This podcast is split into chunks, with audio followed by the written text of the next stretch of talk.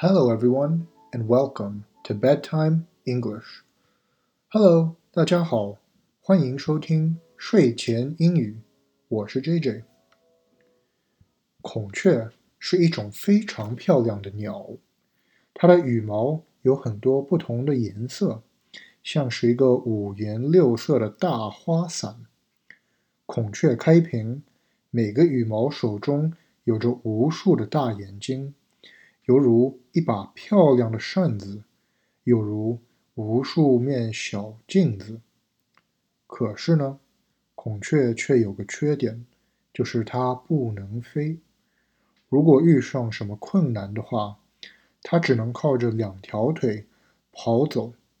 漂亮的羽毛一点用都派不上。今天的故事是黄鼠狼与老鼠。两个动物互相争斗，你们猜谁会赢呢？话不多说，我们开始吧。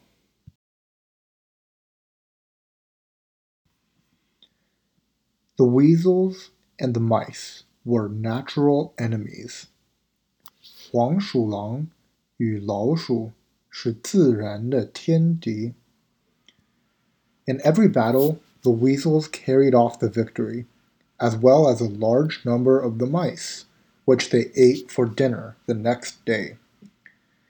每天激战的时候，都是黄鼠狼赢。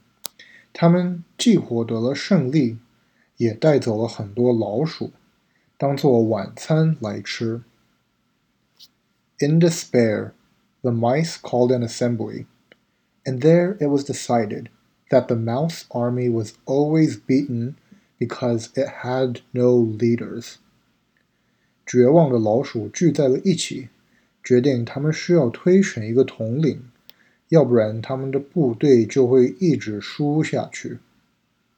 So, a large number of generals and commanders were appointed from among the most eminent mice.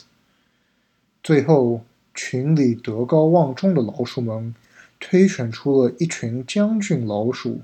来带领他们的队伍。To distinguish themselves from the soldiers in the ranks, the new leaders proudly bound on their heads crowns of feathers. 为了显得比普通士兵不一样，新的统领们制造出羽毛头盔，戴在自己头上。Then, after long preparation, they sent a challenge to the weasels. 准备了许久后，他们下了战书，想挑战黄鼠狼。The weasels gladly accepted the challenge. 黄鼠狼高兴地接受了挑战。They immediately attacked the mouse army in large numbers. 他们立即集体攻击老鼠的部队。 Soon, the mouse line gave way before the attack, and the whole army fled for cover. 不久，老鼠军队就不行了，所有的老鼠都逃命去了。The soldiers easily slipped into their holes, but the mouse leaders could not squeeze through the narrow openings because of their headdresses. 普通士兵 轻而易举地钻进他们的洞里面。可是统领们因为头上有羽毛盔太大，所以没法藏起来。Not one of them escaped the teeth of the hungry weasels。最终，统领们通通被黄鼠狼吃掉了。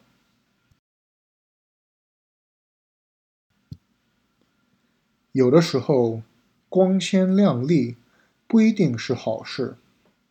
老鼠统领们戴着羽毛头盔的时候，非常华丽，非常显眼。可是到关键的时候，头盔就变成致命的弱点，使他们钻不进自己的窝里面。所以呢，朋友们要谨记，凡事不能只看表面。要小心那些华而不实的东西。嗯，好的。那么我们来看看今天的重点语句吧。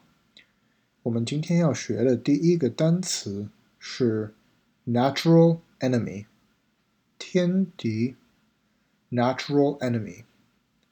Cats and dogs are natural enemies. 猫和狗是天敌。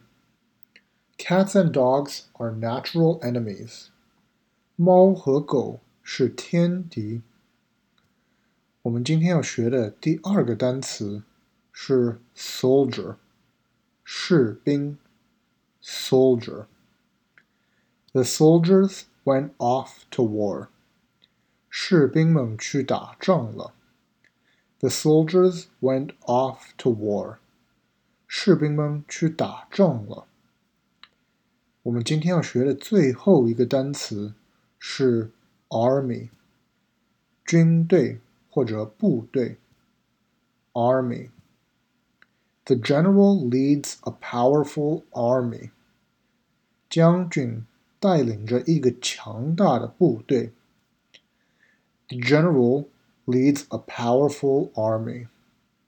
将军带领着一个强大的部队。好的，那么今天的节目就到这里吧。大家如果喜欢今天的故事，可以分享转发给朋友，让更多的人认识到学英语的快乐。Thank you for listening, and see you next time. 感谢收听，我们下期再见，拜拜。